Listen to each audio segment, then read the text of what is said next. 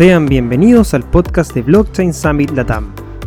Mi nombre es Cristóbal Pereira, seré tu anfitrión y compartiré contigo contenido de distintas áreas como aplicaciones, casos de uso, desarrollos, infraestructura, regulación, economía y mucho más. Para eso conversaré con distintos exponentes latinoamericanos y globales que nos permitirá observar y comprender el escenario regional actual y qué nos podría deparar el futuro. Todo en la misma línea de las charlas y paneles de conversación que organizamos evento a evento en el Blockchain Summit Latam. Así que ya lo sabes, únete a esta conversación y sé parte de nuestra comunidad. Sean bienvenidos.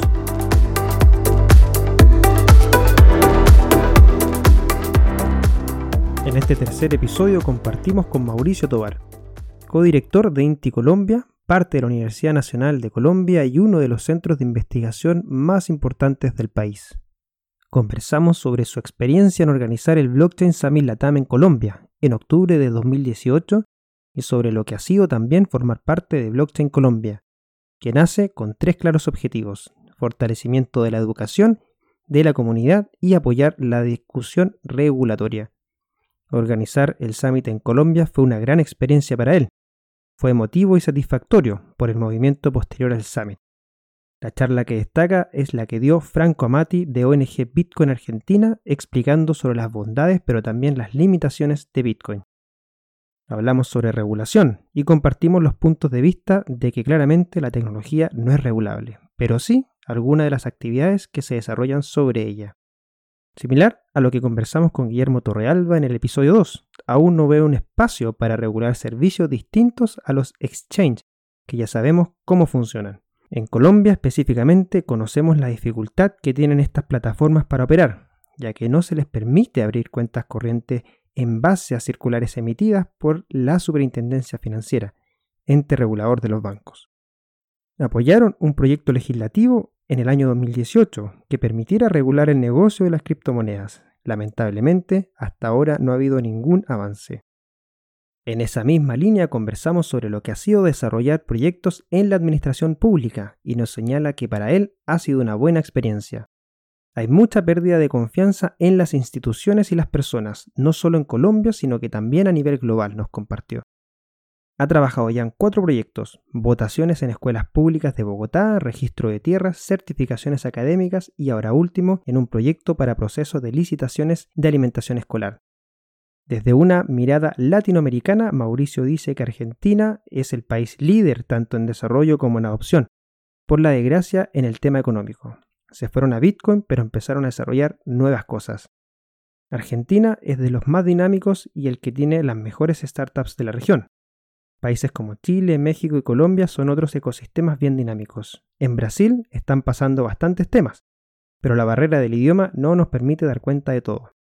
Según Mauricio, Latinoamérica es interesante para desarrollar esta tecnología. En Estados Unidos, en Europa, en Singapur, sus problemas de inclusión financiera los tienen prácticamente solucionados. Tenemos capacidad de desarrollo de software, que ha venido mejorando en el último tiempo, pero encontrar desarrolladores blockchain es muy complejo aún debemos crear nuestro propio I+D, nos señala. Nos indica también que post-COVID se viene interesante el desarrollo de nuevos proyectos y sobre todo con la emisión de nuevas monedas digitales. Los casos de China y Libra de Facebook se vendrán muy fuertes. Finalmente, hablamos de True Startup, su proyecto que fue seleccionado por Celo dentro de más de 250 iniciativas globales para ser acelerado por seis meses y sobre el trabajo que están haciendo semana a semana con el programa El Bloque de la Alianza Blockchain de Iberoamérica. Si te gusta este episodio, te invitamos a compartirlo en redes sociales usando el hashtag BSL Podcast y seguirnos como Blockchain Summit Latam en las diferentes plataformas sociales. Te invitamos a participar todos los miércoles de los seminarios que estamos llevando a cabo en el canal de YouTube del Blockchain Summit Latam. Puedes visitar nuestra página web blockchainsummit.la para más información. Acompáñanos en este tercer episodio del podcast de Blockchain Summit Latam, que esperamos sea de tu agrado.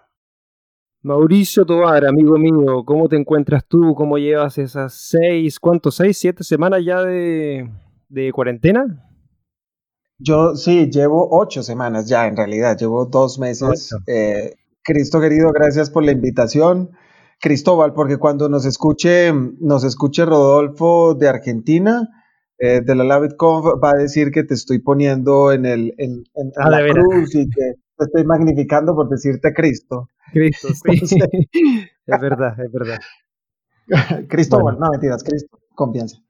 Sí, con confianza, no hay problema. Y por eso también te llamo Mauro ahí por, por la confianza, amigo mío. Oye, eh, sí, pues llegaste hace ya ocho semanas de París, que fue tu último evento que asististe y, bueno, donde salió ahí un par de personas eh, contagiadas con COVID. Ahí fue también Vitalik Buterin, tuvo como ahí con algunos síntomas. Creo que al final no tuvo positivo de coronavirus, ¿cierto? No, dentro de la lista que salieron, alcancé a ver como unos 18 personas que, que fueron positivos. Yo tuve contacto con dos o tres de ellos, pero, pero Vitalik estaba dentro de la lista como, como que no hubiera sido, no hubiera tenido ni, ni, eh, ni unos síntomas leves, pero nada, nada, de, nada de preocuparse, ni le hicieron prueba, ni nada por el estilo. Ya, ya, perfecto, qué bueno. Bueno, Mauro, em, Primero que todo, bueno, agradecerte la posibilidad de tenerte en esta conversación, más que entrevista, eh, creo que una conversación es más que eso. Y, principalmente la idea de este, de este podcast es poder conversar en estos primeros episodios que hemos estado eh, sacando en la última semana sobre lo que ha sido organizar el Blockchain Summit Latam en sus diferentes ediciones. Estuvimos con Jorge en la primera edición hablando de la última, eh, no se hizo el Summit, pero bueno, conversando un poco ahí de lo que, de lo que ha sido organizar el Summit en Panamá, que ha tenido más que algún problema. Y, después estuvimos con Guillermo Torrealba, que fue el último episodio, con quien conversamos con respecto a lo que fue Chile el 2018 en mayo. Y bueno, contigo y, Alejandro Beltrán, ¿cierto? Que fueron eh, mis dos apoyos en, lo que fue el evento en Colombia, el Blockchain Summit de Colombia en octubre del 2018, que, que de cierta manera para nosotros fue un, fue un riesgo tremendo porque veníamos recién de organizar la primera edición en Chile, en mayo, y quisimos el tiro tirarnos a lo grande, eh, pensando que la, que las podíamos hacer todas y tirarnos al tiro a otro país como, como Colombia, que fue, creo yo, eh, un trabajo muy bueno, muy interesante y sobre todo el apoyo que tuvimos de parte tuya y de Alejandro fue tremendo para poder llevar el, evento a un nivel, creo yo, que ha alcanzado estándares internacionales. Y más que nada me gustaría partir eh, recordando, rememorando esa, organización y, cómo fue para ti también el apoyo que nos diste en en la organización y sobre todo lo que ha sido Blockchain Colombia desde, desde ese momento, que entiendo también como, como segunda parte de esta primera conversación, estaba recién organizándose eh, y ya tenía una evolución bastante interesante, así que nada, cuéntame un poco cómo fue tu experiencia en organizar el Summit en Colombia y, lo que ha sido Blockchain Colombia también desde, desde esa vez. No, de acuerdo, Cristóbal. Esa, en esa oportunidad me acuerdo que nosotros, yo no, yo no tuve la oportunidad de ir al de Chile, pero vimos eh, muy buenas, eh, muy buenos comentarios, muy buenos speakers, como mucha profundidad, eh, tanto en el tema técnico como en el tema de negocio. Y cuando nos contactaste o nos contactamos, ya no me acuerdo quién fue el que contactó a quién, la verdad y, planteamos el trabajo conjunto, creo que fue un crecimiento muy interesante porque básicamente teníamos habilidades muy complementarias, ¿no? digamos, la capacidad de trabajo que, tienen ustedes allí en, la compañía, pues es impresionante, todo el tema logístico y demás, realmente admirable y, ha pasado el tiempo, pero siempre lo digo y lo seguiré diciendo. Eh, y pues nosotros acá teníamos eh, todos los contactos a nivel comercial, a nivel de gobierno, también una buena convocatoria en cuanto a asistentes desde el punto de vista local. Evidentemente tú tenías muchos contactos también alrededor de empresas internacionales y creo que juntamos esos esfuerzos para un summit que mi concepto fue muy emotivo. La gente hablaba con mucha emotividad de lo que fue ese, ese evento y realmente creo que, creo que se logró el objetivo. Nosotros quedamos muy satisfechos por todo el movimiento que hubo detrás de o, posterior a ese evento. Nos acompañaron personas de Presidencia de la República, nos acompañaron, eh, digamos, los, los conferencistas más importantes de la región. Creo que un sello que le dimos en ese momento y creo que se ha mantenido en el Summit es es que es como un, encuentro muy de Latinoamérica, no es tan, tan internacional, pero sí vienen eh, como los referentes de Latinoamérica y eso me ha parecido muy interesante. Recuerdo mucho que te dimos o, que acordamos un, tip para ese evento y creo que nos resultó muy bien, y es que dijimos que haya comida en todo momento. Si tenemos algún error, e, ese error no se va a ver si todo el mundo, la gente tiene comida y bebida, y creo que fue un acierto. sí, sí, me acuerdo. sí, sí, sí, no, fue efectivamente, fue así y, fue, y hubo comida todo el, comida y café había de sobra, me acuerdo, había, de hecho sobró mucha, mucha comida, pero sí, lo, que dijimos fue, bueno, tratemos de eh, prepararnos para lo mejor, pero también hay que prepararse para lo peor. Y, ahí tu comentario fue, bueno, teniendo comida la gente sale igual contenta y eso es lo que importa, pero creo que salieron contentos de comida y también del, contenido de la, del, del, summit, creo que también, como tú mismo lo dijiste. Eh, de hecho, yo te diría que en ese, en ese summit fue como mostrar el sello real de lo que era el, el Blockchain Summit Latam. Y, creo que ahí como organización nosotros también, eh, e, en un trabajo que, hicimos y gracias a la colaboración de ustedes, fue que pudimos visualizar que debíamos construir este evento en torno a la comunidad latinoamericana más que hacer un evento eh, eh, internacional con foco en Latinoamérica. La verdad es que de ahí lo que tratamos de buscar en el, en el tercero, que fue en México, fue crear este sello latinoamericano, donde darle espacio a los referentes de Latinoamérica para que puedan hablar con respecto a Latinoamérica, eh, obviamente también trayendo a figuras internacionales, que es parte un poco del, enganche comercial que cualquier evento tiene que tener, ¿cierto? Pero dándole mucho hincapié a lo que, a lo que, a lo que tenemos nosotros como latinoamericanos. Y creo que ahí hubo, hubo, hubo charlas y paneles muy, muy interesante, bueno, sobre todo por lo que tú dijiste, tuvimos a, gente de, presidencia, eh, tuvimos la, apertura por parte de, Víctor, que, obviamente es una persona muy importante dentro del, ecosistema de innovación en Colombia, y no sé si te, acuerdas tú de alguna charla o panel que, te haya gustado mucho escucharla, que tal vez alguien quisiera volver a revisarla, que en nuestro canal de YouTube está disponible todas esas charlas que tuvimos en el evento en Colombia. Sí, hay muy buenas. Eh, tal vez, tal vez eh, resaltaría la de Franco Amati en ese momento, donde él es un bitcoiner, eh, pues, te o sea, él vive con Bitcoin, básicamente tiene bitcoinizada su, su economía eh, y, él en esa presentación muestra las propiedades, las ventajas de Bitcoin, pero también las limitaciones, que creo que eso es muy importante de todos los que trabajamos en esta tecnología, y es presentar en qué está bien, en qué está avanzada, para qué sirve, para qué se usa, pero también ser muy claros en cuáles son las limitaciones que tiene. Y creo que lo hace de una manera fantástica. Yo recomendaría muchísimo esa, esa presentación de, Franco Amati en, en el Blockchain Summit Latam de Colombia. Buenísimo, sí, yo estoy de acuerdo. Estuvo, de hecho, eh, hizo, si no me equivoco, estaba, estaba haciendo un balance también de los primeros como 10 años de, de, lo que de lo que fue, de lo que es Bitcoin. Eh, y también ahí hablas efectivamente de, de, lo que es para él Bitcoin en términos de, valor, pero también las limitaciones que, que, tiene. Así que yo también comparto que fue una, una muy buena presentación.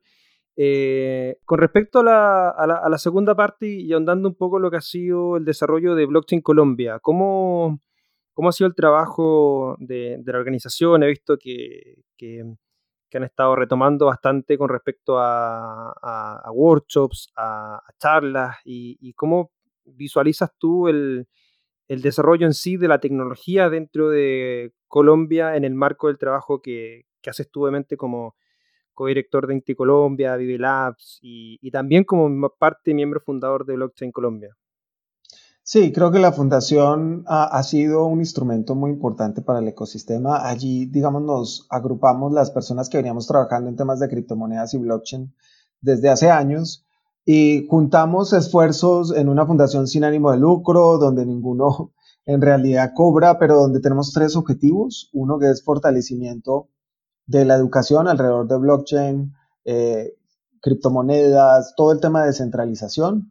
El segundo que es eh, todo el tema de fortalecimiento de la comunidad. Y creo que en esos dos elementos entra el Blockchain Summit Latam, pero hemos hecho más de 50 o 60 meetups en los últimos tiempos. Em, y también hemos apoyado en su momento la LabitConf aquí en, en, Bogotá. Eh, y hemos apoyado y estamos, digamos, teníamos previstos para este año varios eventos de gran importancia también, pero pues que obviamente con toda la situación de la pandemia eh, están todavía en, en, en, veremos, pero creo que también se ha hecho, digamos, en ese tema de fortalecimiento del ecosistema y de, y de educación, se ha hecho un trabajo importante con FedSoft en su momento hicimos un curso de blockchain para ejecutivos. Y también el tercer objetivo es apoyar en todo el tema de discusión eh, regulatoria. Y en ese sentido nos pronunciamos junto con FinTech Colombia y FedeSoft hace como un año y medio ante un proyecto de ley que pretendía regular criptomonedas, pero que pese a, su, a, la buena intención que planteaba, pues en la práctica generaba unos antiincentivos para usarlas. Entonces lo que hicimos fue pronunciarnos, pronunciándonos eh, con los argumentos técnicos, conceptuales y jurídicos de por qué ese proyecto de ley no era lo mejor para el fomento de las criptomonedas en Colombia y también hemos apoyado, eh, digamos, técnicamente algunos congresistas que han buscado, eh, entre otras, no solamente Blockchain Colombia, sino varias asociaciones, el tema de regulación de las casas o de, las, de, los denominados exchanges o, casas de criptomonedas en, Internet, casas de cambio de criptomonedas, eh, porque creemos que es muy importante la regulación de los mismos, no solamente para mandar un, mensaje claro al entorno, sino para también eh, proteger a los usuarios, porque al no estar reglamentado, los usuarios igual están consumiendo o utilizando criptomonedas o criptoactivos y están teniendo que ir a mercados negros y muchas veces, lamentablemente en Colombia, pues hay una cultura alrededor de las pirámides que se aprovechan de esta situación. Entonces también en la medida de ayudar a proteger a los usuarios se ha apoyado en esas dinámicas para eh, poder tener una reglamentación clara. Y fíjate que en el último episodio que tuvimos con Guillermo Torrealba, que es eh, CEO de Buda.com, una de las casas de cambio que también opera en Colombia, nacen en Chile, eh, están en Colombia, Argentina y Perú, él eh, es muy claro en decir, mira, eh, acá de repente mi opinión puede ser muy poco populista para el ecosistema, pero creo yo que nuestro servicio debiese estar regulado por lo que significa el custodio de dinero de terceras personas. Y me parece que, de acuerdo a tus palabras, también tú, tú apoyas eso, porque muchas cosas también eh, se hablan dentro del ecosistema que está, están no sé si llamarla nueva, no, nueva tecnología, sino que esta nueva lógica que tenemos de, de, sistema económico, basado ¿cierto? En, la, en la descentralización, en las redes abiertas eh, y un poco el impulso de Bitcoin, es que muchos dicen en realidad no debiese estar regulado de la misma manera que se regula el sistema financiero tradicional. Y ahí Guillermo hablaba de que en realidad él eh, entiende esto, pero el servicio que ellos prestan específicamente, que es de intercambio y sobre todo custodio de dinero de terceras personas, sí debe ser un servicio regulado. Entiendo, tú también compartes esa apreciación, ¿no? Sí, escuché, escuché el podcast eh, que le hiciste a Guillermo, como te lo prometí, y te tengo que confesar que los primeros dos minutos no les entendí porque hablan chileno, y ya después, como que estaban en confianza y hablaban muy rápido. Ya después mi oído se afinó. Estoy tratando de mejorar eso. E, es, Estás poniéndolo neutral, la... vi en la introducción. Sí, e, estoy tratando de hacerlo un poco más neutral. La verdad es que cuando uno conversa con otro chileno sale lo chileno. Entonces, lamentablemente se me, fue con, con, Guillermo hablar un poquito más latinoamericano, pero, pero nada, sí, efectivamente fue, fue algo así. Qué, bueno que lo hayas podido escuchar. Sí, sí. Y volviendo, y volviendo al tema de regulación, yo pienso que la, la, tecnología no se debe regular, es decir, es como regular el Internet, no, tienes que dejarlo libre. Es lo que, lo que sí, en la medida en que se vayan conociendo, cuando ya tenga suficiente conocimiento de cómo funciona un caso de uso, ver si es necesario una reglamentación, ya sea para proteger a los usuarios o para motivar la inversión del sector privado ahí creo que hay un, espectro. Y en la mayoría de los casos de uso de blockchain, yo todavía no veo que haya suficiente conocimiento como para poder decir, oiga, podemos atrevernos a regular y no estar arriesgarnos, arriesgándonos de que la regulación pueda matar la innovación, ¿no? Si lo haces demasiado pronto. Pero en el caso de los exchanges, creo que en general ya sabemos cómo funcionan. Creo que en general es importante tener claridad para que también vengan inversiones y es importante también que tengan que cumplir unos requisitos para que los usuarios puedan hacer ese tipo de intercambios, esa, esa puerta que son los exchanges entre el, el mundo como lo conocemos y el mundo blockchain, eh, que igual es centralizado, pues la idea, eh, ahí sí creo que es objeto de regulación por, por, por temas positivos hacia los usuarios y hacia el mercado. Pero yo comparto la, el tema de que la tecnología eh, como tecnología no debe ser regulada, sino que tenemos que ir mirando casos eh, de uso y entiendo que es poco popular entre el ecosistema porque pues buscamos que esto sea lo menos, lo más descentralizado posible, lo menos controlado y esto va un poco en contra de esa dinámica, pero pues eh, la experiencia muestra que al final ojalá podamos participar en esa construcción para una buena reglamentación y no una que mate la innovación, quienes de cierta manera hemos dedicado un tiempo a estos temas y no personas que de pronto puedan cometer errores así no tengan la, la intención de hacerlo. Efectivamente, concuerdo, concuerdo con ese punto. Sobre todo la, en, creo yo en que eh, para mí la regulación obviamente es necesaria, pero creo que también hay que tratar de buscar nuevas fórmulas de regular. No estoy diciendo que con esto tenga obviamente el, conocimiento, porque tampoco soy ni abogado ni tengo conocimiento en regulación, pero, pero me interesa tratar de buscar,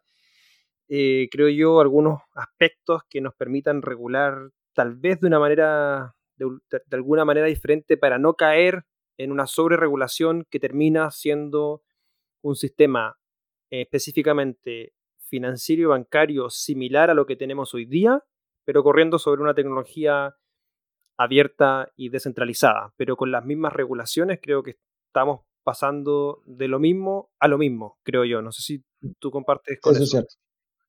Sí, sí, es cierto. Hay que tener, hay, hay que mantener el equilibrio, digamos. Hay que, hay que ser muy cuidadosos con eso porque te puedes pasar de un lado del otro pero, pero el no hacerlo también es una señal negativa para, para el ecosistema. En el caso de Colombia, eh, pues básicamente hay unas restricciones eh, que tiene la superintendencia financiera para que los bancos puedan intermediar o hacer comprar, vender o lo que sea con criptomonedas. Y eso lo que hace es que las diferentes casas de cambio hayan tenido dificultad para abrir sus cuentas. Entonces, una, una reglamentación dejaría, digamos, ese escenario claro. También habilitaría la posibilidad. Con respecto a, lo que ha sido ya eh, tu, trabajo, eh, que, creo yo ha sido bien reconocido a nivel latinoamericano eh, y un poco también a nivel internacional, por eso creo yo tu, participación el año pasado en, distintas conferencias a nivel global con respecto a lo que, a lo que has venido haciendo en, en Colombia. Cómo ha sido el desarrollo, al menos de los tres proyectos que yo conozco, que ha sido el, proyecto de votación en escuelas públicas con la Alcaldía de Bogotá, el registro de tierras y, el último proyecto que, fue destacado, si no me equivoco, por el World Economic Forum, ¿cierto? De, trazabilidad en, entrega de alimentos en, públicas. en licitaciones, eso, licitaciones públicas. Eh, ¿Cómo ha sido, por un lado, el, trabajar casos de uso sobre esta tecnología y sobre todo trabajarlos con una contraparte pública, es decir, alcaldía, gobierno, que muchas veces creo, y creo yo, eh, es, es, un, es más lento trabajar obviamente con el público que trabajar con una empresa privada. ¿Cómo ha sido tu experiencia en ese, en ese proceso de, trabajo con la tecnología y con también un organismo y organismos públicos? Sí, mi, experiencia, por fortuna, y pues creo que con, lo que dices no, no, puedo decir otra cosa, es que ha sido positiva, digamos. Eh, nuestra preocupación nació en, en, su momento, hemos, hemos venido viendo que hay mucha pérdida de confianza en general en diferentes sectores, en el, no solamente en el sector público, sino que también los medios de comunicación, en, en, en la empresa privada, eh, y en los líderes políticos. Eh, en general, se ha venido dando una una pérdida de confianza. Y, pues de cierta manera hay funcionarios públicos, en su mayoría jóvenes, y no me refiero a edad con jóvenes, sino me refiero a jóvenes desde el punto de vista que son jóvenes de pensamiento, quieren transformar cosas desde adentro.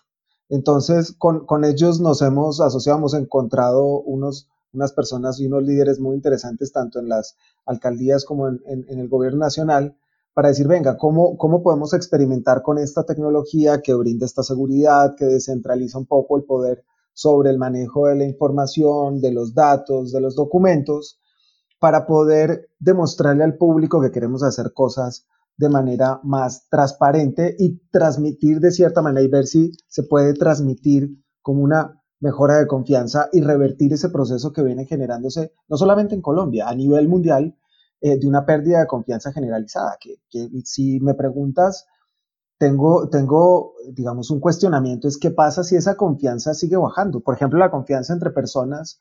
Eh, si alguien quiere ver un poco más de esta explicación, está en la, en la charla TED que hice hace un tiempo. En, muy, buena, muy buena. Recomendada ah, esa charla TED que, que hiciste, ¿verdad? Muy, muy buena y, y, sobre todo con lo que me contaste del, del, ¿cómo se llama? Del tras bambalina, que, que fue el, esa, esa, anécdota de que le presentaste esto a, a una persona que conocía y, y, te dijo que tenías que hacerle a nuevo. ¿Cómo fue eso? Así como entre paréntesis. Sí, no, pues digamos, ahí, ahí hay un poco de, de, de, anécdotas, pero por ejemplo, ese día yo iba para Barranquilla a presentar el TEDx eh, y y me encontré con el Procurador General de la Nación y nosotros, uno de los, el proyecto que estábamos haciendo en ese momento es el de licitaciones públicas con la Procuraduría General de la Nación. Entonces, mira, mira la coincidencia, íbamos en el mismo avión con el, con el señor Procurador, entonces nos saludamos y lo comenté ahí en la, en la charla, esa, esa casualidad. Pero, pero volviendo al tema de la confianza, realmente eh, hay una preocupación muy importante por esos niveles de pérdida de confianza. En el caso de confianza entre personas, en Colombia estamos por debajo del 5%, o sea, menos del 5% de las personas en Colombia creen que se debe confiar en otros. En lugares como China o en Suecia están por encima del 60%, pero en general a nivel mundial están por debajo del 30-35%. Entonces, ¿cómo hacemos para revertir eso y cómo una tecnología como blockchain puede ayudar en ese, en ese camino y por fortuna nos hemos encontrado con, con aliados importantes. En su momento Sergio Martínez de la alcaldía estaba en la alcaldía de Bogotá y, hicimos el proyecto de un, piloto con tres colegios públicos distritales donde seleccionaron a sus líderes estudiantiles a través de un proceso de votación en blockchain con contratos inteligentes y los, los votos están básicamente ahí todavía, no se pueden eliminar. Luego con el gobierno nacional, con el Ministerio de las TIC, Colciencias y la Agencia Nacional de Tierras hicimos un proyecto donde pusimos en blockchain todo el proceso de restitución de tierras de, Colombia en, la Agencia Nacional de Tierras, digamos, ese proceso que maneja la, agencia, donde por un lado descentralizábamos la información eh, de, la víctima, del predio y del, y del, y del proceso judicial.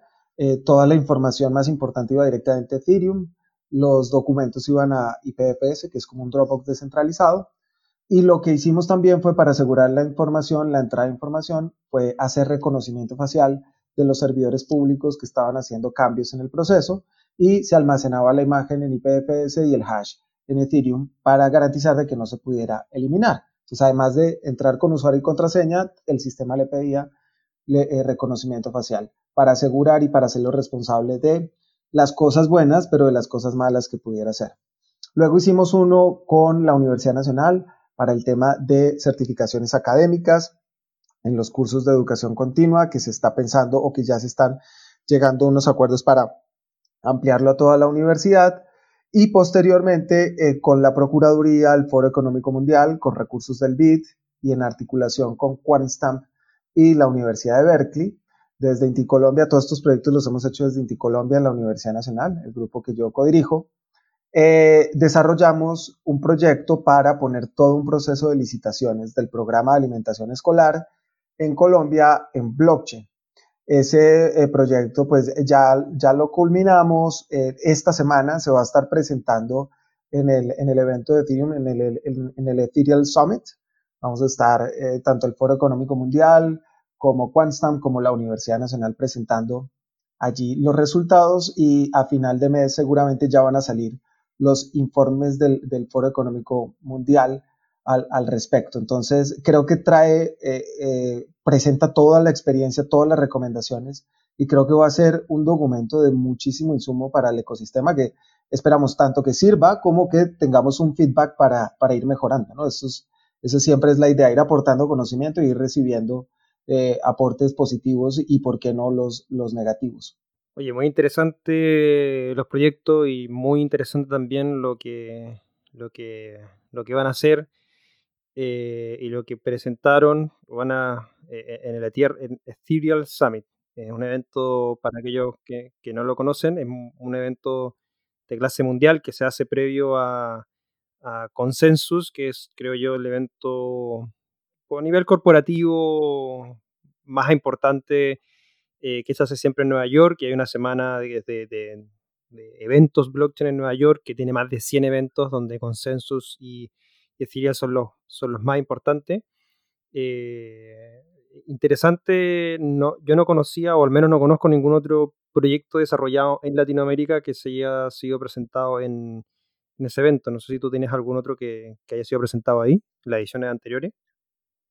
La verdad, no lo sé, pero, pero es, digamos, con toda la movida que tiene Argentina y alrededor de Ethereum, estoy seguro que sí, eh, porque, digamos, hay, hay mucho movimiento por allí. Sería, sería, no, una cosa es que no conozca y otra cosa es que, que no haya pasado y estoy seguro que sí, tal vez Democracy Earth y, todos estos, eh, y, algunos de la comunidad argentina han, han estado en Ethereum, estoy, estoy seguro.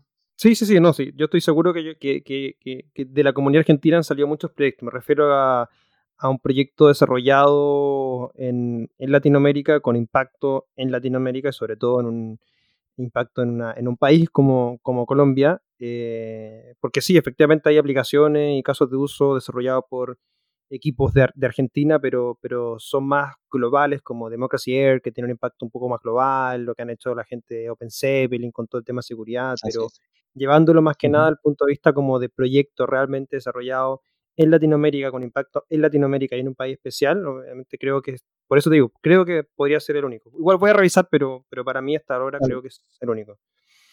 Eh, interesante, el, el, el, trabajo con, con las organizaciones, instituciones públicas, entonces viene un poco de la mano específicamente con, esta contraparte que, busca la manera de tratar de afianzar o, como tú bien lo dijiste, de mejorar esta confianza que lamentablemente, y comparto contigo, es muy baja con respecto a, incluso el, relacionamiento entre personas. Em, ¿Hay algún factor adicional que tú creas que, que haya sido un aporte para, para, poder, del lado de gobierno, impulsar este tipo de, de, proyectos, específicamente tratando de dar a, a entender a quienes nos escuchan cómo pudiese ser la manera en que si alguno tiene el interés de desarrollar un proyecto, qué debiese hacer para poder presentarlo a un organismo público para que lo apoye. Sí, digamos, creo que es un, es un conjunto de cosas y, y, tienes que o trabajar por ellas o encontrártelas. Eh, digamos, en, en, Colombia hay una muy buena disposición en políticas y en discurso alrededor de apoyar estas, el, desarrollo de estas nuevas tecnologías. Principalmente alrededor del gobierno nacional ha venido siendo así. Digamos, en temas de presupuesto es otra cosa, pero, pero en temas de Em, discurso político, todo el tema de fomento de nuevas tecnologías, blockchain, inteligencia artificial, IoT, etcétera, es muy potente. Y también en Bogotá, hay que decirlo, a partir de la administración actual, entrante, también ha habido un impulso muy, muy importante alrededor del tema. Entonces, ese, marco es importante.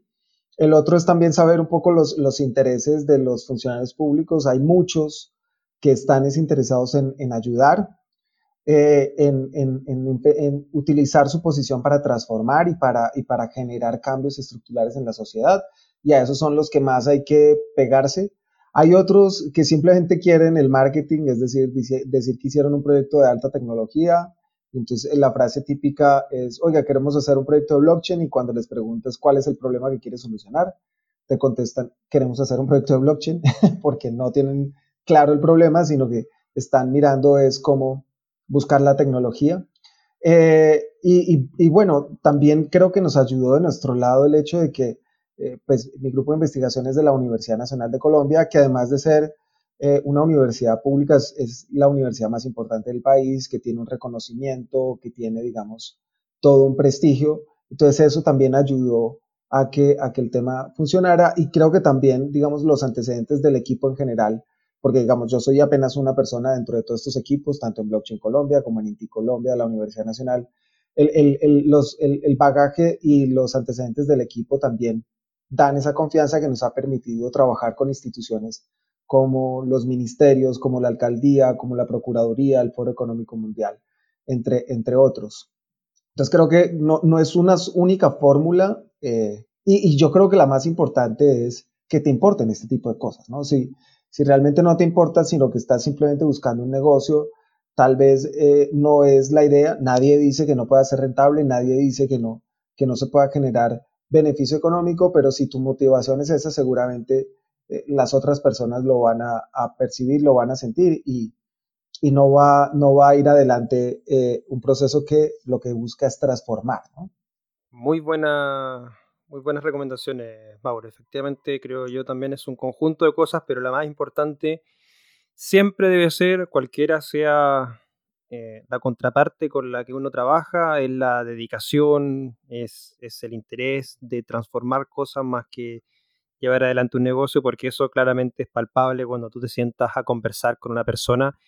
Te das cuenta que te trata de vender algo en vez de ayudar en transformar cosas y hacerlos de, mejor manera. Así que en ese sentido comparto con, esa acotación. Creo que es muy importante, sobre todo, eh, creer en, este, en esta transformación, creer en, lo que se puede hacer y, no decaer, porque esto es una tecnología que todavía le falta mucho desarrollo. Creo yo que todavía estamos en, pañales frente, frente obviamente a otras tecnologías y otras soluciones que se están construyendo, pero es parte de, una nueva lógica que se está construyendo en torno a la descentralización, a las redes públicas y abiertas, y que creo yo que tal vez eh, no vamos a ver los resultados hasta unos cuantos años más, pero, pero de que vamos a ver resultados vamos a verlos. Em, tu visión con respecto a em, un poco más allá de lo que ha sido Colombia y con respecto a lo que es Latinoamérica. Eh, ¿quiénes, crees tú que, pudiesen ser también eh, países o llamemos así ecosistemas dentro de la región que pudiesen destacar eh, ya sea en el desarrollo, adopción, con respecto eh, a, la tecnología. ¿Ves algún país interesante donde poder poner los ojos y, por, un lado? Y por otro lado, ¿qué crees tú que nos destaca a nosotros como Latinoamérica como un buen ecosistema para que eh, esta tecnología pueda desarrollarse y surgir de manera potente? Son, muy buenas preguntas. Yo soy muy directo, trato de no, no, dar demasiadas respuestas políticas y yo creo que en Latinoamérica los líderes son, son Argentina. Creo que ellos de cierta manera tuvieron eh, una, una, que no se escucha mal, pero, pero el ecosistema eh, de criptomonedas en general y blockchain de, de, Argentina tuvo la fortuna de la desgracia en, en el tema eh, de, económico, ¿no? En el tema de cómo la moneda argentina va para arriba y va para abajo cada 10 años y para ellos la necesidad, esa, esa misma necesidad de refugiarse en algo diferente a la moneda local o al dólar, que siempre se lo limitan para acceder, eh, les hizo ir mucho más rápido a descubrir que era Bitcoin, ¿no? Y en ese sentido, pues creo que no se quedaron solo con eso, sino que empezaron a desarrollar toda una industria alrededor y por eso pues vemos que las startups más importantes de la región, en mi concepto, han nacido eh, de Argentina. Entonces creo que esa dificultad que les presentó la historia, que se las presenta incluso actualmente, eh, de, temas de evaluación hizo que pudieran encontrar los beneficios de esta tecnología más rápido, pero no se quedan ahí, sino que lo sacaron adelante.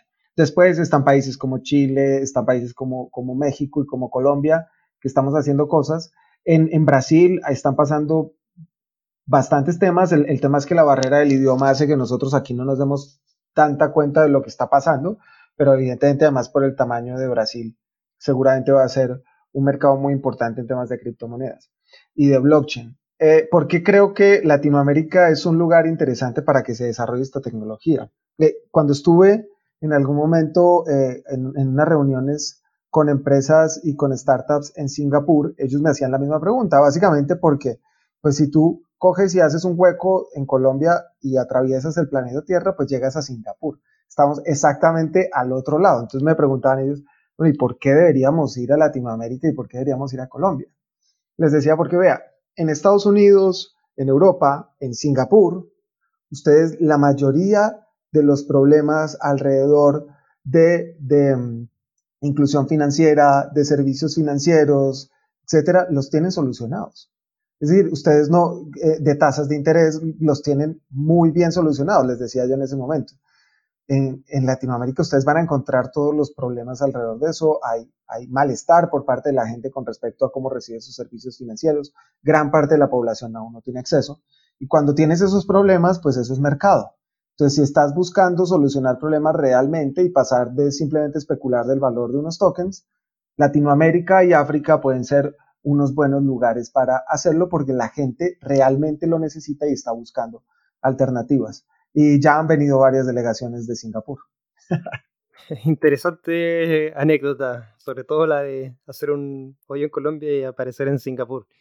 Eh, eh, eh, creo, creo yo que, bueno, comparto contigo en esa, en esa visión. Yo, yo siempre he hablado de que tenemos, tenemos distintas realidades en, en, en Latinoamérica que te permiten también desarrollar casos de uso y proyectos y testearlas en un espacio físico muy, muy limitado, obviamente entendiendo eh, lo que es toda la Tierra, ¿cierto?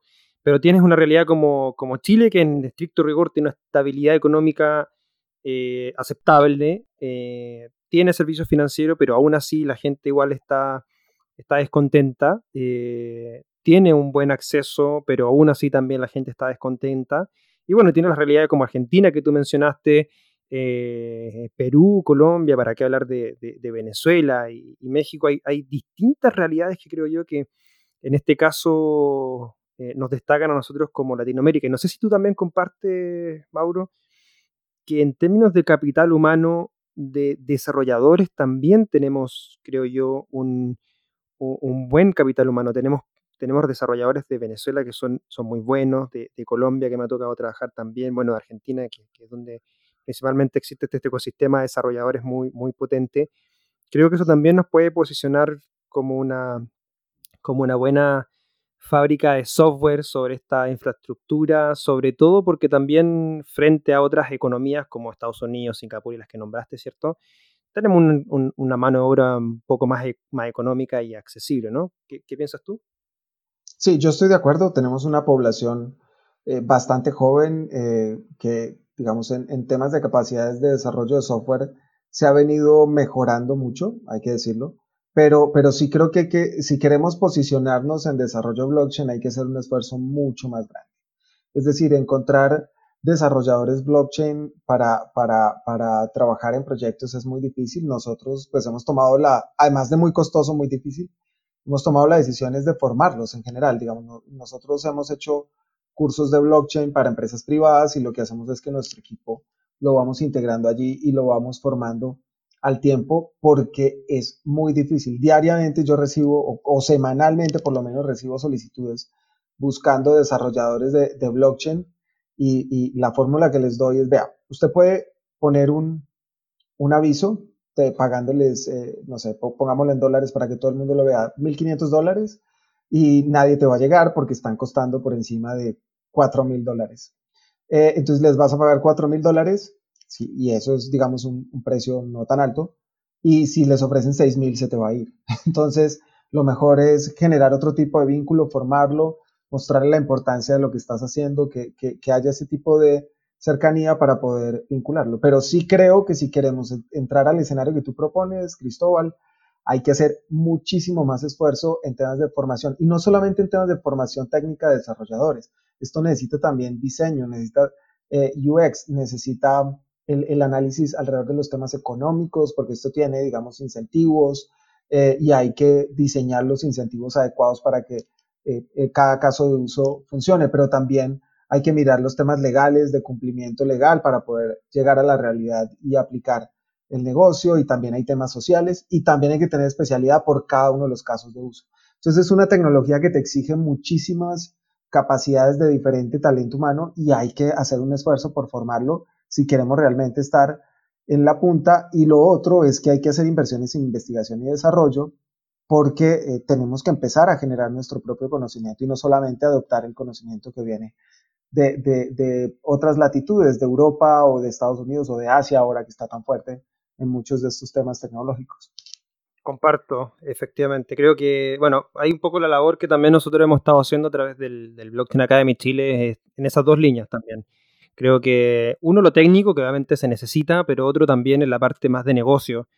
Porque si, si, no tienes esa persona que entiende eh, la parte de negocio, cómo desarrollar un modelo de negocio, cómo desarrollar la parte económica, usando esta tecnología es muy poco probable que, que se desarrollen y se logren desarrollar casos de uso en, en, la región. Así que en ese sentido sí, yo, yo estoy totalmente de acuerdo y, y, y sobre todo es lo, es lo, mismo que hemos venido tratando de impulsar a través del, Blockchain Academy, de Blockchain Academy Chile.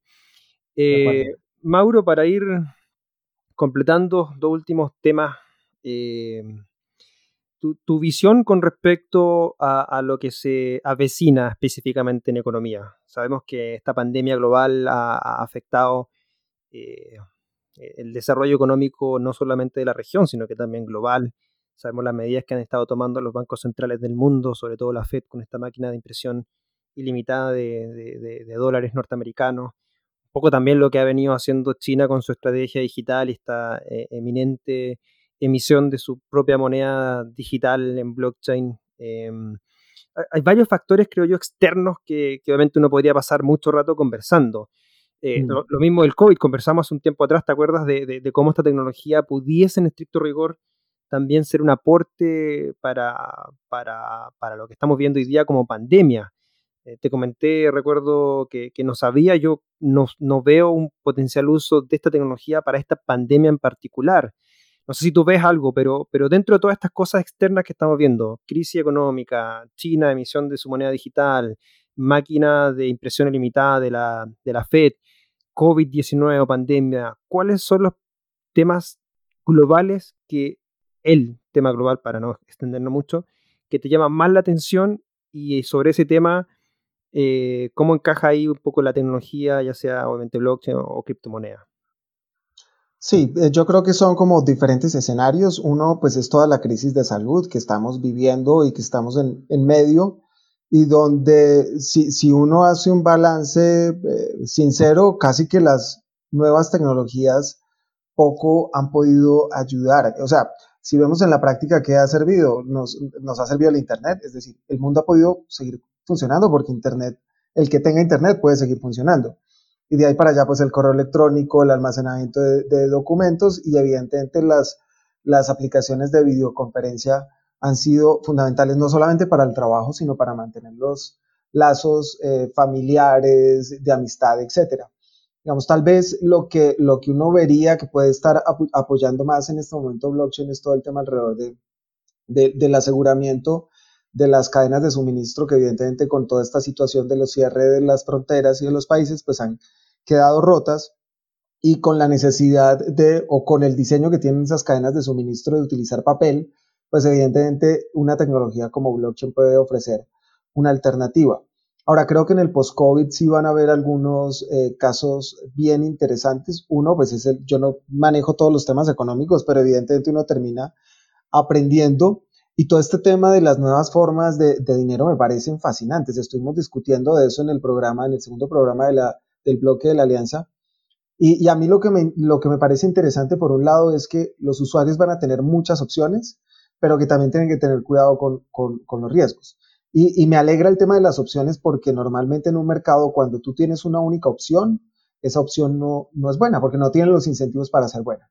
Pero cuando tiene competidores, entonces tiene que ser, tiene que mejorar o tiene que ser buena. Y la mayoría de los países pues tienen una única moneda a la cual pueden acceder y en el caso de Argentina o Venezuela no tienen opción de salida porque les limitan el acceso, por ejemplo, al dólar. Y ahora, por ejemplo, pues viene Libra de Facebook con todos los reclamos que uno puede hacer o todas las preocupaciones que uno pueda tener. Es una opción que van a tener los, los ciudadanos que promete enviar dinero como si fuera un mensaje de texto y que se bajó de sus aspiraciones de hacer una criptomoneda global porque básicamente está respondiendo a, los, a las presiones regulatorias y de los pues, de reguladores y los bancos centrales. Y básicamente ahora lo que va a hacer es monedas locales y va a crear una moneda pegada a esas monedas locales, pero ya no va a ser una gran moneda global porque los bancos centrales eh, pues le, saltaron ante esa propuesta. Y viene el, el, tema del Banco Central de China que está proponiendo una moneda, una digital bank, una central bank digital currency, eh, y que también, además de lograr las eficiencias, de no tener que imprimir dinero y transportarlo, que pues tiene sus costos importantes, pues puede eliminar algunos intermediarios que no generan valor, puede generar unas eficiencias, pero, eh, y, también ellos parecen la van a utilizar para temas geopolíticos, para, digamos, ampliar eh, su comercio y por tanto el, poder a nivel global y poner de cierta manera eh, alguna competencia al histórico dominante reciente después de la Segunda Guerra Mundial, que es el dólar, pero también las dos traen riesgos, ¿no? Entonces viene el riesgo de la pérdida de privacidad, ya queremos que nos miren nuestras compras quién, un privado como Libra de Facebook o un público como el gobierno de China. Entonces, eh, como que entre el diablo y escoja, ¿no? Pero también hay otras opciones, hay criptomonedas, stablecoins y está Bitcoin que lleva ahí 11 años y ahí va y está bien y, no se ha podido hackear y tiene más de 160 billones de dólares almacenados en, él. Entonces, digamos, hay opciones en este momento y eso es, eso es positivo. Eh, evidentemente preocupa, preocupa, pero se entiende, digamos, toda esta dinámica que hacen los bancos centrales de generar eh, dinero del aire para poder salvar, para primero dar ayudas a los ciudadanos para superar la crisis y también para salvar algunas empresas a través de, préstamos. Eh, pero lo, lo, no, no es mi tema, el tema económico, hay gente que sabe mucho más de esto. Evidentemente no parece bien cuando ves los casos de Venezuela, de Argentina y de Zimbabue, esa impresión ilimitada de dinero, pero tampoco sé cuál es el plan B. Para ser justos, ¿cuál, cuál es la otra opción? Simplemente dejar caer todas las economías que la gente no tenga dinero para gastar durante esta cuarentena. No, no sé cuál es la alternativa. En todo caso, estas alternativas van a estar ahí y nunca habían estado. En las crisis anteriores, los ciudadanos no hemos podido tener acceso a estas alternativas que habilita blockchain y ahora sí las van a tener. Entonces es un, tiempo muy interesante para estar observando estas cosas. Efectivamente. Tiempo demasiado interesante por lo que estamos viviendo, eh, esta crisis económica que se viene prontamente y creo yo ahí también eh, primera vez tenemos al menos un lugar donde elegir qué sistema económico eh, queremos estar. Eh, podemos estar a los dos, podemos estar en uno o en otro, pero al menos tenemos la, la, opción, eh, creo yo, de elegir y, eso es súper potente. Mauro, para ir cerrando y últimos dos temas para, para cerrar. fueron ahí con, em, con, con Mesías ciertos ganadores de... Ángel. Ángel, Ángel Mesías Rendón. El, el, con, ese proyecto, ese proceso de aceleración con celo, ¿cierto? Creo que eligieron ocho startups a nivel global para poder acelerar. Eh, cuéntanos de eso y bueno, termina también contándonos un poco de lo que ha sido el bloque de la alianza, que ya van por su cuarto bloque todos los viernes eh, eh, por la mañana, ¿cierto? Sí, así es. Bueno, digamos, este proyecto que se llama True Startup, que está participando, que nos presentamos al proceso de aceleración de Silo Camp, eh, fue escogido como uno de los 18 finalistas entre más de 250. Y lo que busca True Startup es algo similar a lo que les comentaba de resolver ese problema que hemos visto de confianza en general. Y esa confianza también se ha visto disminuida en el Internet. Resulta que cerca de la mitad del tráfico en Internet es por bots, de esa la mitad es por bots, eh, digamos, buenos que indexan información para que podamos encontrarla rápidamente. Y la otra mitad es de bots em, que básicamente están dando, por ejemplo, para un caso, clic en publicidad que nadie está viendo. Entonces es un fraude porque las empresas publicitan, pagan y no lo está viendo nadie. Y eso es un, un, un, problema pues muy grande. Y por el otro lado, la pérdida de confianza también se está dando alrededor de la desconfianza alrededor del uso de los datos, ¿no? Vimos lo de Cambridge Analytica con Facebook, que con, con, ese análisis y con la poca diferencia que había entre los dos candidatos finales, pues fue suficiente para que fuera determinante para escoger el presidente de Estados Unidos. El análisis de nuestros datos que nosotros dimos a, Facebook. Entonces, esa, esa dinámica y además sumada con la de la pandemia, donde muchos de los gobiernos están pudiendo acceder a información eh, que normalmente no pueden acceder en épocas de normalidad, eh, que, digamos, tienen la buena intención de combatir la pandemia, pero que también puede ser, pues es información sensible que puede ser utilizada para otras cosas. Entonces, el tema de la privacidad es otro elemento que nos parece fundamental. Entonces, en esos dos elementos es que estamos trabajando para proponer en Internet unas pruebas de humanidad, es decir, que tú puedas saber que detrás de una pantalla hay un humano sin necesidad de saber cuál es la identidad de ese humano y sin necesidad de conocer ningún dato de ese humano, a menos de que ese humano quiera compartirlo. Es la diferencia entre decir que tengo un dato y no lo, no lo veo a nunca tener el dato. Entonces, eh, y para eso utilizamos, digamos, unas técnicas de, de um, pruebas de conocimiento cero y los combinamos con otras dinámicas y en eso es que estamos trabajando alrededor de, de True Startup y la, la, verdad es que estamos muy, muy emocionados porque um, creemos en, en, la importancia del tema, en la libertad y la privacidad. Es un derecho fundamental y creemos que esta tecnología puede ayudar a, habilitar esos derechos fundamentales que tenemos en la, eventual de que, en la eventualidad de que hayan esos riesgos que muy seguramente lastimosamente se van a dar. Creo que luego de la crisis de salud, luego de la, parece muy evidente por los datos de crecimiento o de crecimiento de las economías que han salido, eh, después de esas dos crisis, creo que eh, nos empezaremos a preguntar por ese tema de la, de la privacidad y la preocupación de ese acceso a datos personales y en eso estamos trabajando fuertemente con el equipo, con, con Ángel Mesías, que en mi concepto él se molesta porque yo lo diga, pero creo que es el mejor desarrollador que tenemos en el país, aunque tengo que aclarar que pues no los conozco a todos, ¿no? Conozco un grupo de desarrolladores. Entonces, esa, eso es lo que estamos haciendo en el proyecto de True Startup y en, en el programa de la Alianza Blockchain, este es, este es eh, se llama el bloque de la Alianza y lo que hemos visto es que en, estos tiempos de confinamiento también hay una oportunidad de aprender. Es, una muy buena oportunidad, tal vez es de, las mejores, de los mejores momentos para aprender y muchas de las comunidades que están alrededor de la alianza, que son básicamente eh, ocho o nueve comunidades de, España, México, Chile, Argentina, eh, Panamá, Colombia, Bolivia, eh, nos dimos cuenta, pues muchas de las actividades que se hacen presenciales, pues ya no se pueden hacer.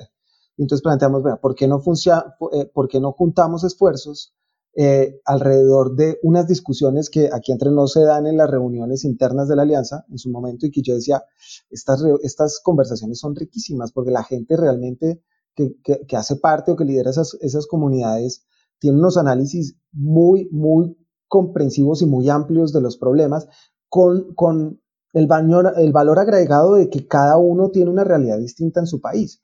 Entonces, lo que propusimos fue, bueno, ¿por qué no compartimos todas estas discusiones, todas estas visiones y experiencias en un programa semanal donde vamos tomando los temas más importantes de blockchain a nivel global y los analizamos desde una mirada latinoamericana o iberoamericana? Y eso es lo que hemos venido haciendo. En el primer capítulo hablamos de cómo blockchain y las criptomonedas puedan ayudar en la pandemia del COVID. En el segundo eh, hablamos un poco más del nuevo dinero, todas estas opciones de stablecoins, Bitcoin, Central Bank Digital Currency, principalmente liderado por China y, y Libra de Facebook. En el tercero, eh, ya nos fuimos un poco más a algo que va a pasar en pocos días, que es el halving de Bitcoin, que es muy interesante para analizar y que también plantea en el público en general preguntas de cómo se genera el dinero, cuál, qué es eso de la inflación, cuál es la política monetaria. Es muy interesante y hay una tecnología que permite hacer todo eso que es Bitcoin. Y, eh, y el próximo viernes vamos a trabajar todo el tema de cuál es el uso real de las criptomonedas en Latinoamérica. Y vamos a hacer un énfasis particular, vamos a mirarlas todas, pero vamos a hacer un énfasis particular en lo que es el caso de Venezuela y Argentina, que es seguramente las dos economías que más adopción han tenido históricamente por sus mismos problemas. Entonces, esa es un poco la dinámica que hemos eh, propuesto desde la Alianza Blockchain Iberoamérica para compartir en general con la comunidad todos los viernes en la mañana de, Latinoamérica, en la tarde de, España y Portugal. Excelente, Mauro, gracias por esa invitación. He estado siguiendo eh, esos bloques, son, son realmente muy interesantes por, por la conversación, obviamente, y las discusiones que, que dice Arman. Para finalizar, Mauro, eh, bueno, antes que todo, ¿cómo te ubican si es que quieren conocer más de, más de ti en, Twitter? ¿Dónde, ¿Dónde, pueden buscarte para aquellos que estén interesados en, poder contactarte, lo de True Startup y todo? Claro que sí. En, uh, en uh, mis cuentas personales, Maurotov, eh, arroba Maurotov en Twitter, en, las diferentes, creo que he puesto todo arroba Maurotov, en LinkedIn Mauricio Tobar Gutiérrez. Y True Startup también está en todas, en todas las, las redes, lo pueden buscar como True Startup. En Inti Colombia también compartimos información no solamente de blockchain, sino en general de tecnologías de la cuarta revolución industrial. Y en um, Blockchain Colombia también compartimos información en las diferentes redes alrededor, pues ahí sí, de temas de, de blockchain y que tienen relación en gran parte con, con Colombia, pero que también pues son cosas a nivel global, pero también recomendaría pues las, las redes que manejas tú en el Blockchain Summit Latam, porque creo que son eh, muy, muy interesantes en cuanto a contenido en, en, esa dinámica, ¿no? Muchas gracias, Mauro. Y para, para aquellos que... Mm, eh, recomendaciones que, quieras hacer de, de algún eh, pasatiempo, ¿Tienes algún, te gusta leer, te gusta escuchar algún podcast? ¿Qué recomendarías fuera del mundo Crypto blockchain a nuestros, eh, a las personas que nos escuchan?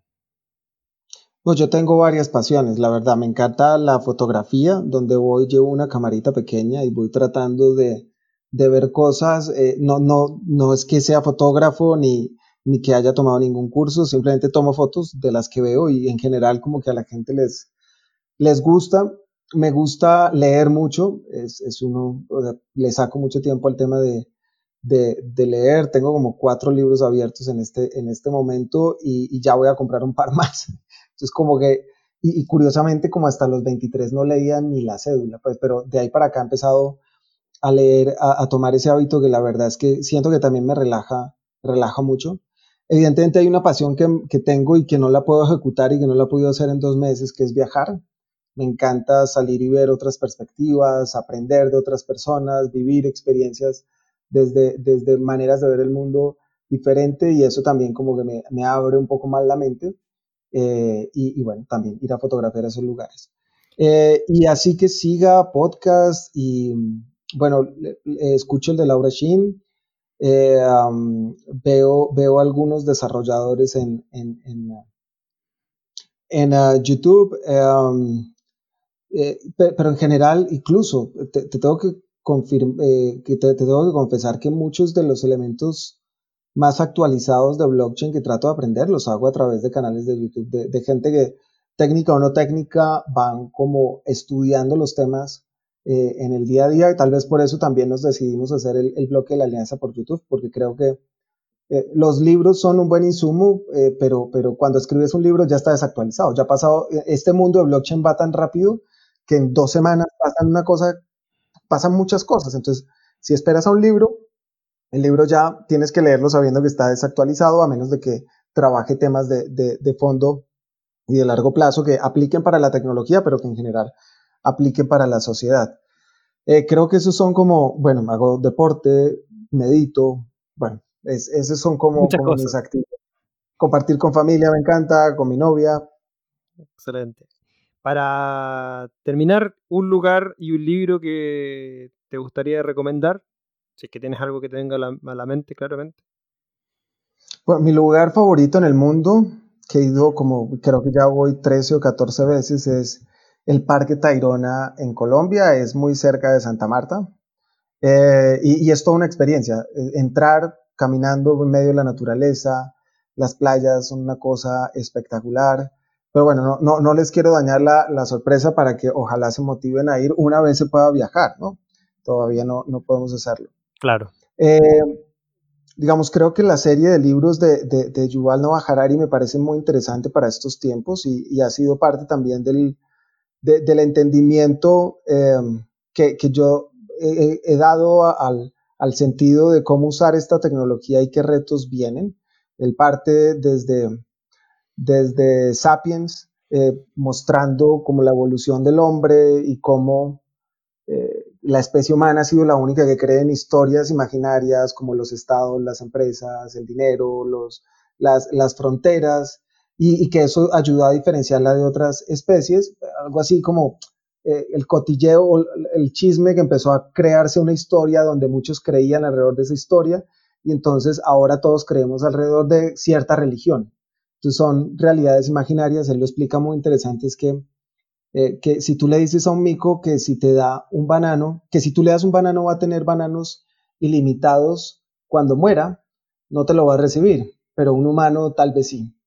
Y en el siguiente él ya empieza a explorar cómo puede, cómo, cómo ha sido en Homo Deus, como esa transformación hacia adelante del, del ser humano hasta tratar de convertirse en un, en un superhombre donde ya quieres hacer cambios genéticos y donde tu cuerpo lo vas a conocer tan al detalle que vas a conocer cada, o sea, tu comportamiento va a, ser, va a poder ser modelado como un algoritmo y que eso pues trae algunas implicaciones de riesgo, pues porque básicamente esa información puede ser también utilizada en tu contra. Eh, y el tercero, pues de 21 lecciones del siglo XXI, que empieza a evaluar como los 21 temas más calientes y su mirada hacia atrás y hacia adelante. Creo que, creo que es un, él es un historiador israelí y creo que ha sabido plantear de una manera muy interesante esa, esas explicaciones del pasado, presente y retos del futuro. Y creo que ha sido como uno, un referente dentro de esta dinámica de tecnologías de cuarta revolución industrial y, da un poco miedo escucharlo en estos días cuando sale a hablar de las implicaciones que puede traer em, todas las restricciones y acceso a información privada que puede traer todo este tema del COVID-19. Pero creo que es muy interesante, vale la pena, vale la pena leerlo, siempre con, con, con un inventario. Yo siempre leo eh, un, un, libro tratando de encontrarle el contrapeso, es decir, cuál es la otra posición que refutaría esa posición, porque, digamos, para también para vender tienes que irte un poquito al extremo, ¿no? Concuerdo. Eh, muy buena, estoy, muy buenas recomendaciones. Estoy leyendo el primero de esa serie, así que espero terminarlo durante esta, esta pandemia. Y nada, te agradezco, Mauro, el poder haber estado acá, compartir. Eh, se nos extendió harto el tiempo, pero, pero valioso todo lo que conversamos. Podríamos hablar mucho rato más, eh, pero, pero lo dejaremos para una próxima oportunidad. Aquí siempre hay espacio para conversar contigo, todo lo que están haciendo en Colombia y por supuesto también dejarte invitado más adelante para que participes junto a nosotros en los seminarios que estamos haciendo todos los miércoles, también en el canal de YouTube del Blockchain Summit Latam. Este miércoles tenemos, eh, eh, pasamos lo que fue eh, stablecoins en, en Argentina, muy interesante, y vamos a tener todos los miércoles eh, por la tarde en Latinoamérica eh, distintas conversaciones, distintas miradas sobre distintos temas, siempre siguiendo un poco la línea de lo que hacemos evento a evento en el Blockchain Summit Latam. Así que nada, Mauro, te, agradezco mucho eh, y últimos segundos finales para poder despedirte de la audiencia. No, agradecerte, Cristóbal. Creo que no es la primera vez que nos extendemos y, siempre nos pasa de que empezamos a hablar eh, temas y, nos, da, nos dan horas conversando porque, digamos, hay, es, son tiempos muy interesantes eh, que no se entienda mal porque hay gente sufriendo en estos momentos y es un momento difícil para muchos y para muchos de nosotros, pero también es un momento muy interesante de observar donde si se pone atento, cuidado, se pueden identificar muy buenas oportunidades para el futuro, como lo son en cualquier crisis. Entonces, estamos trabajando en eso, nadie tiene la, la, varita mágica, pero creo que todos podemos aportar compartiendo información, abriendo espacios, generando debates para que, para que podamos entre todos tomar las mejores decisiones y que todos podamos construir esa nueva normalidad, porque ya no vamos a volver a la anterior, esa nueva normalidad que, que le permita a la humanidad aprovechar esta crisis para algo mejor, ¿no? Y no para volver a los mismos problemas que ya teníamos de base antes de que apareciera el COVID-19. Entonces esa creo que es la reflexión final, tratar de que todos aportemos para identificar cómo podemos aportar y cómo podemos construir esa nueva realidad que queremos. Muchas gracias Mauro, agradecido nuevamente y los dejamos invitados para que puedan mantenerse en sintonía de nuestros podcasts, el podcast de Blockchain Samilatam, que en su próxima edición, su próximo episodio estaremos compartiendo con Carlos Valderrama, él es abogado, eh, Managing Director de eh, Legal Paradox, una oficina eh, basada en México, también es fundador de Hyperblock y participó en temáticas relacionadas a la denominada Ley FinTech en México y ha estado apoyando distintas startups de, eh, en el proceso de eh, trabajo en esta ley FinTech. Fue también parte de la organización del Blockchain Summit Latam de México que realizamos en julio del año 2019. Así que los dejamos invitados a que puedan participar del próximo episodio, así como también participaron de este con la gran experiencia y conversación que tuvimos con Mauricio Tobar. Así que espero haya sido de su agrado. Si les gusta este podcast, pueden compartirlo usando el hashtag PSL Podcast en las distintas redes sociales y buscarnos también como Blockchain Summit Latam en Twitter, Facebook, Instagram, nuestro canal de YouTube y nuestra página web blockchainsummit.la. Muchas gracias Mauro, muchas gracias a todos los que nos escuchan. Nos estaremos eh, escuchando nuevamente en la próxima edición de el podcast de Blockchain Summit Latam.